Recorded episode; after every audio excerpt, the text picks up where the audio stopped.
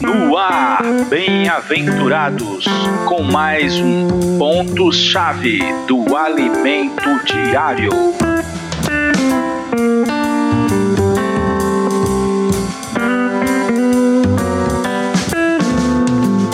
Chegamos à sexta-feira, Jesus ao Senhor. Já está pertinho do sábado, fim de semana, reuniões, ver os irmãos. Se bem que nós vimos os irmãos nas reuniões de grupo familiar. O tema de hoje é não usar eloquência, mas demonstração do Espírito. Muito importante para os dispenseiros. Como os homens atraem pessoas? Como os homens atraem pessoas? Essa é fácil, né? Através da argumentação, da lógica, da persuasão, das palavras. Foi assim que Nimrod conseguiu juntar muitas pessoas ao redor dele. Foi assim que Hitler conseguiu. Vamos ler aqui Atos 18, versículo 24. Vamos tirar lições sobre como atrair as pessoas para Deus, né? Neste meio tempo chegou a Éfeso um judeu natural de Alexandria, chamado Apolo, homem eloquente e poderoso nas Escrituras. Alexandria pertencia à Grécia, certo? Ele era judeu, mas cresceu né, na Alexandria. E ele era eloquente. Apolo era eloquente naturalmente, porque ele, ele vivia numa sociedade é, grega. Os gregos, o berço da filosofia são os gregos, né? Os gregos deixaram muitas heranças boas para a sociedade. A dialética, a hermenêutica, a persuasão, a lógica, tudo era comum no mundo grego. Então, naturalmente, pessoas, muitas pessoas tinham essa característica. Então, Apolo foi influenciado também por isso. Então, Apolo atraía as pessoas, às vezes pelo espírito, mas às vezes pela persuasão. E Paulo queria ter certeza que ele estava atraindo somente pela, pelo poder do Espírito, pela demonstração do Espírito, e não pela persuasão. Embora Paulo pudesse, porque Paulo tinha muito conhecimento, muitíssimo conhecimento, versado demais na, na, nas Escrituras. E olha, veja aqui 1 Coríntios 2, versículo 1. Eu, irmão, quando fui ter convosco, anunciando-vos o testemunho de Deus, não o fiz com ostentação de linguagem ou, sabedor, ou de sabedoria, porque decidi nada saber entre vós senão Jesus Cristo e este crucificado. Então, não importa o falar bonito ou falar bem, o malabarismo de palavras, de frases, não importa. O importa, o importante é comer Cristo na sua vida, ter Cristo, a palavra de Deus, como primazia, como primordial, como importante, dar atenção a ela, cercar-se dela, amar a palavra. Tudo isso produz naturalmente um testemunho. E é a linguagem do testemunho que Deus usa. Se você se acha incapaz, se acha fraco, acha que não tem talento para servir a Deus em nada, é exatamente esse tipo de pessoa que Deus está procurando. Olha aqui 1 Coríntios versículo capítulo 1, versículo 27 e 29, ó.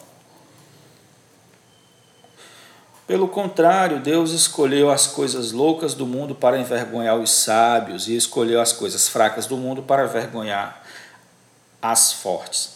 E Deus escolheu as coisas humildes do mundo e as desprezadas e aquelas que não são para reduzir a nada as que são, a fim de que ninguém se glorie na presença de Deus.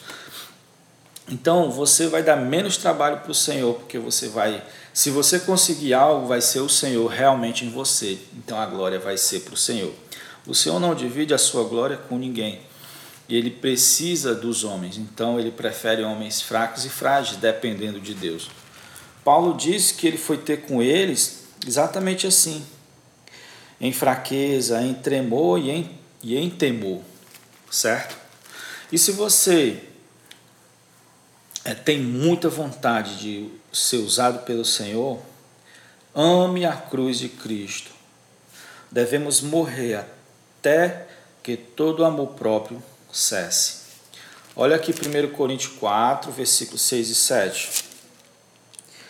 Estas coisas, irmãos, apliquei-as figuradamente a mim mesmo e a Apolo, por vossa causa, para que, por nosso exemplo, aprendais isto. Não ultrapasseis o que está escrito, a fim de que ninguém se ensoberbeça a favor de, a favor de um em detrimento do outro. Pois quem é que te faz sobressair? E que tens tu que não tenha recebido? E se o que e se o recebeste, porque te vanglorias como se não tivesse recebido? Em suma, tudo vem de Deus. É, o que, o que nos faz, quem nos fez sobressair? O próprio Deus. Então, não há motivo para se gloriar, mas gloriar o Senhor, glorificar o Senhor.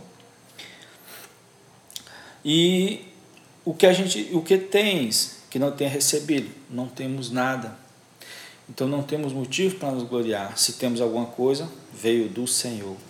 Então você vê que o ego aqui, ele, o eu, não tem vez, não tem motivo para estar presente. Porque tudo é o Senhor. E se o recebeste porque te glorias como se não tivesse recebido, né? Nada podemos fazer sem o Senhor. Aqui você, por isso que Paulo dizia, ó, eu, eu apresentei a vocês Cristo e este crucificado. Então Paulo era uma pessoa assim. Ele apresentava a cruz de Cristo sendo uma pessoa que vivia embaixo da cruz constantemente. E mais na frente, versículo 8, já estáis fardos. Não, são Deixa eu ver aqui. Ah, sim, pronto. Esse versículo aqui é o seguinte, ó. Já estáis fartos, já estáis rico, chegaste a reinar sem nós. Sim, tomara reinasse, para que também nós viéssemos a reinar convosco. Então, se você ler aqui os versículos todos juntos, você vai perceber que eles já estavam um pouco soberbecidos, Coríntios, né? a essas alturas, escolhendo, é, gerando partidarismo, escolhendo quem tinha eloquência, é, uns escolhendo Paulo, outros escolhendo Pedro, outros escolhendo Apolo. Então, eles estavam na carne e, e Paulo estava ajudando eles, dando uma, umas orientações para eles voltarem para o Espírito. E, e esse versículo aqui mostra que eles estavam até menosprezando Paulo. Né? Se eles tinham alguma comunhão com Deus, foi por causa que Paulo é, levou o evangelho até eles. Eles eram como se fossem filhos espirituais de Paulo. E ele, Paulo estava dizendo, ó, vocês já estão fartos, né? já estão ricos, né?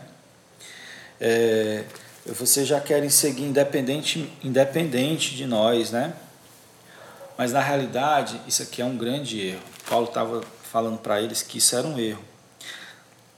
Saiba que sempre, você, nós que, que somos é, servos do Senhor, né? somos esses cooperadores, esses despenseiros. Você que já é, você que está sentindo que, que o Senhor quer lhe usar, saiba que sempre vamos, o Senhor levanta pessoas à nossa frente, irmãos já mais antigos, irmãos já mais maduros, líderes. Todas as nossas ações têm que estar em coordenação com eles. né? E esse exemplo aqui negativo serve para nós vermos isso hoje. Porque a, a esses apóstolos, os apóstolos dos dias atuais, é dada a palavra profética. Nós recebemos desses irmãos no atacado, nós é, repassamos ela na medida das que as pessoas necessitam, né, no varejo, é, de pouquinho, como eu estou fazendo aqui nesse podcast, por exemplo. Então vamos sempre precisar desses irmãos, nunca menosprezar. E sem a cruz é impossível é, é, servir a Deus como despenseiro. Ou seja, se tiver ainda um pouquinho de amor próprio, nós abandonaremos a economia de Deus. Olha o versículo 9. Porque a mim me parece que Deus nos pôs a nós, os apóstolos, em último lugar, como se fôssemos condenados à morte, porque nós nos tornamos espetáculo ao mundo, tanto a anjo, anjos como a homens. É, os apóstolos. Existem dois tipos de apóstolos. O primeiro tipo é os doze apóstolos, certo? Foram os doze que o Senhor escolheu quando estava na terra, como homem de carne e osso. Mas quando ele se tornou espírito que dá vida, ele, ele escolheu os apóstolos, que não são doze. Até hoje ele tem escolhido. Os doze apóstolos são o alicerce. Em cima desse alicerce é levantado toda a edificação através dos apóstolos, certo? E tem apóstolos no sentido é, bem estrito, certo? E também os apóstolos no sentido de ser enviado. Ou seja, aqui encaixa todos os despenseiros, porque a palavra apóstolo quer dizer enviado. Então, todos em todos os seus, em todos os níveis, em qualquer nível pode, nível pode ser um enviado, né? Então, aqui a palavra apóstolo se encaixa todos os despenseiros. E aí Paulo usa aqui uma metá faz uma metáfora, porque naquela época existiam os coliseus e tinha os espetáculos e nesses espetáculos iniciava-se com os gladiadores lutando entre si. E no final, no, o último espetáculo era, era dado às feras é, assassinos, era às vezes na época da perseguição os próprios cristãos, para eles serem é, devorados pelas feras. E eles eram os últimos. E Paulo usa essa figura e diz: ó, nós somos esses últimos, somos espetáculo para o mundo, para os anjos, para os homens. Então é isso mesmo. Isso vai sempre em, em diferentes graus acontecer. Ser ridicularizado, ser menosprezado, certo? E às vezes publicamente. Por isso que é impossível sem a cruz de Cristo. É impossível sem se tiver ainda um, um pouco de amor próprio. Somente através do próprio Cristo poderemos é, é, trilhar esse caminho, porque o mundo nos odeia, ele vai fazer de tudo para impedir o avanço. Então, para nós avançar, temos que estar disposto. Né? Cristo, quando veio à Terra, seus pais nem conseguiram um lugar adequado para ele nascer visto que tinha Satanás e usando o mundo para impedir, mas ele nasceu. Humildemente nasceu numa manjedoura. O rei do universo. Hoje, né? Hoje ele é o rei do universo, mas ele nasceu numa manjedoura. Então vocês vão ficar com um hino. Esse hino mostra o caminho do Senhor, mas esse é o nosso caminho também. Hoje é, recentemente tivemos um grande homem de Deus entre nós, o irmão Dong. O irmão Dong é, mudou a vida de muitas pessoas, né? mudou a minha vida. E era um irmão que foi muito perseguido, foi ridicularizado, tanto fisicamente, é, presencialmente como pela internet, dizendo que o ministério dele é, era, era falso, Assim como fizeram com o próprio Paulo. Paulo também inventaram muitas mentiras dele, muito ridicularizado, muito perseguido, mas ele sabia quem estava seguindo. Como a gente viu na mensagem de ontem, né? Quem nos julga é Deus. Nem mesmo ele valorizava o julgamento da sua própria consciência. Imagine o julgamento das pessoas mundanas, né? Senhor Jesus, esse é o caminho do Senhor. Fique com um hino e até o próximo episódio.